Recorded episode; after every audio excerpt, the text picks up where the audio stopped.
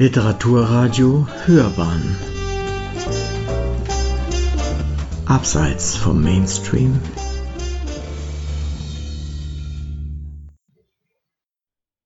Rezensionen Annie Lindner. Die Wahrheit schmeckt nach Marzipan. Eine Rezension von Gerd Luhofer die Wahrheit schmeckt nach Marzipan ist ein Buch der 1980 geborenen Autorin Annie E. Lindner, die im Privatleben mit ihrer Familie ein, so heißt es, fröhliches Nomadenleben als Offizierin der Heilsarmee führt. Dieses christlich angehauchte missionarische Element findet sich dann auch im vorliegenden Roman wieder, zumindest in der zweiten Hälfte der Handlung, in deren Mittelpunkt der 16-jährige Rotschopf Talita, genannt Tali, steht. In erster Linie aber ist der Roman ein Buch über die Trauer und den Weg der Hauptfigur zurück ins Leben. Talis Welt ist zerbrochen. Für sie völlig unerwartet ist der Vater, selbst ein Arzt, ins Krankenhaus gekommen und dort sehr schnell gestorben. Der Tod des Vaters zu dem ihre Beziehung viel intensiver war als die zu der etwas unterkühlten Mutter, hat ihr Leben völlig aus der Bahn geworfen. Der Roman setzt mit der Beerdigung des Vaters ein. Das Unbegreifliche wird noch einmal übermächtig.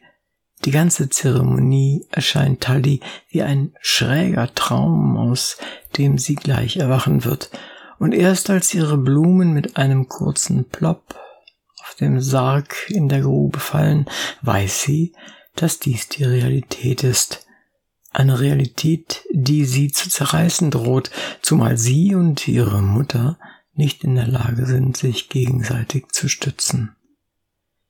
Die Mutter vereinbart für Tali kurz darauf einen Termin bei einer Therapeutin, zu der Tali zwar geht, aber voller Widerwillen und auch Aggression, und deren blödsinnigen Rat, ein Tagebuch zu führen, wischt sie voller Unwillen beiseite.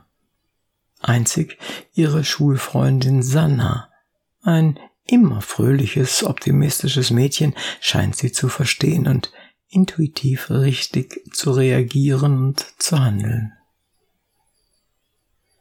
Eines Tages trifft Talia auf der Straße eine alte Frau, die sich mit Einkäufen beladen mit ihrem Rollator quält, um nach Hause zu kommen. Klar, es fällt etwas runter, das Glas mit den sauren Gurken zerschellt.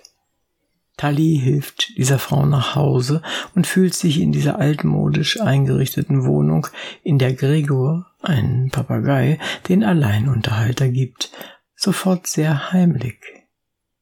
Sie trinken Tee zusammen und hier gibt es dann auch das titelgebende Marzipan, von Tali allerdings verschmäht. Bei Frau Möller, so ist der Name dieser alten Dame, fühlt sie sich wohl. Sie spürt keinen Druck, keine Ansprüche, wird akzeptiert, wie sie sich gibt und wie sie sich fühlt. Selbst wenn sie beispielsweise spontan unverständlich handelt, ist Frau Möller ihr nicht böse, sondern freut sich immer, wenn Tali sie besucht. Auf einem dieser Besuche stiehlt Tali ihr das Bild eines jungen Mannes, von dem sie fasziniert ist.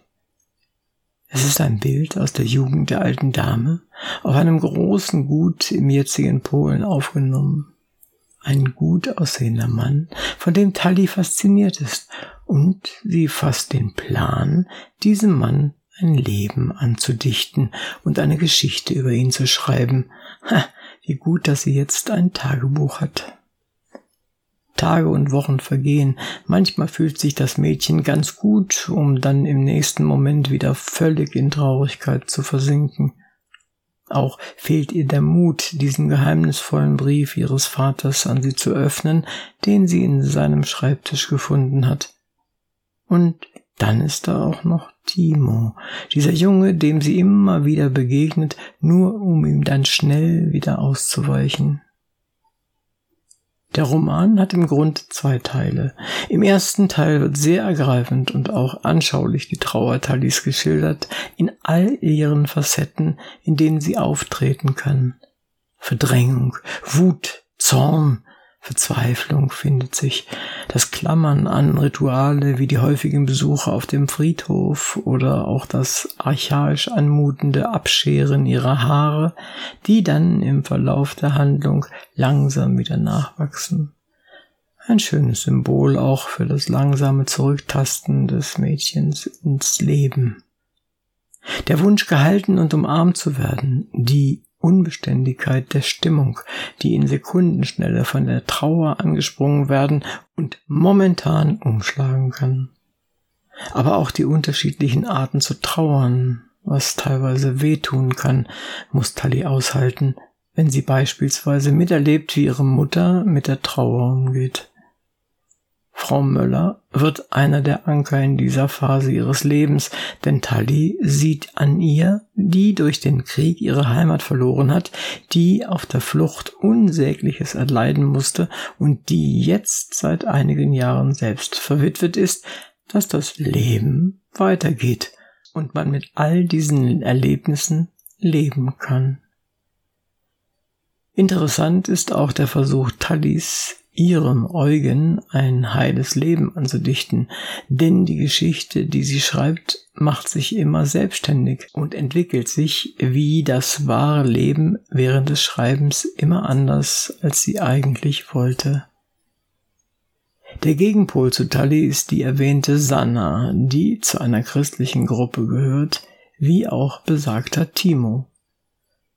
So gut Tali Sanna als ihre beste Freundin auch leiden kann, mit diesem ganzen Glaubenskram jedoch kann sie rein gar nichts anfangen.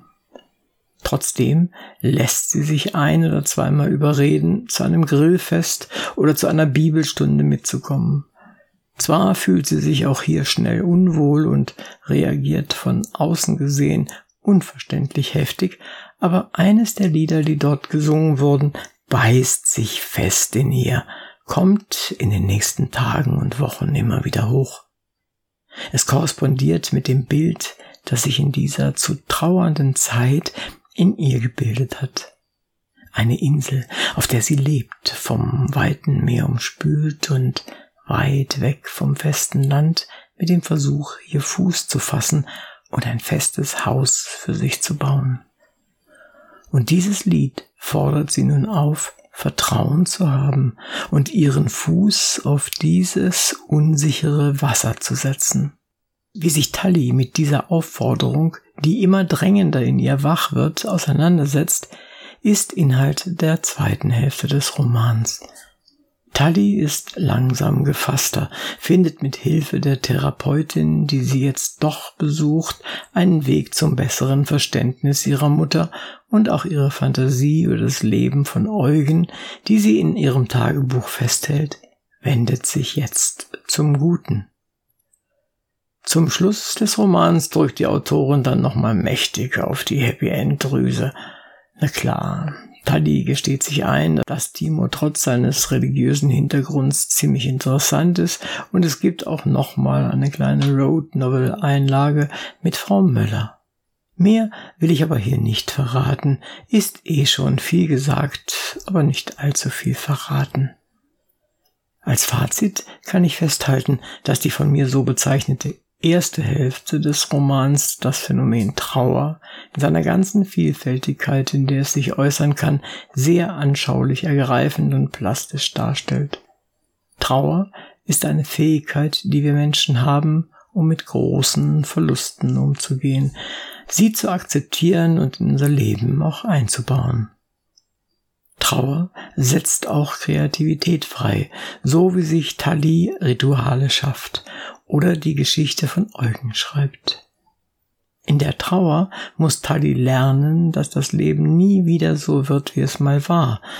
Der Tod ist endgültig und nach dem Tod hier ihres Vaters fängt für sie ein Leben an, das ohne den von ihr so geliebten Vater gelebt werden muss.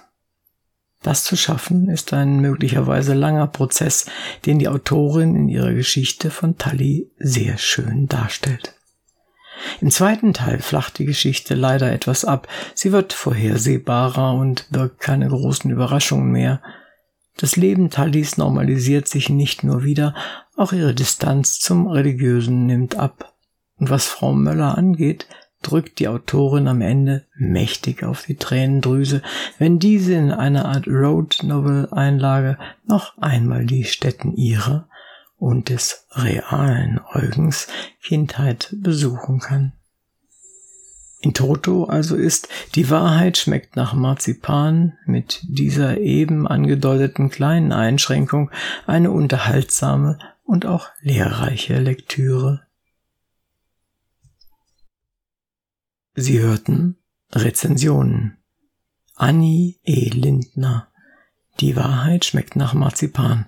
Eine Rezension von Gerd Luhofer. Es sprach Uwe Kulnig.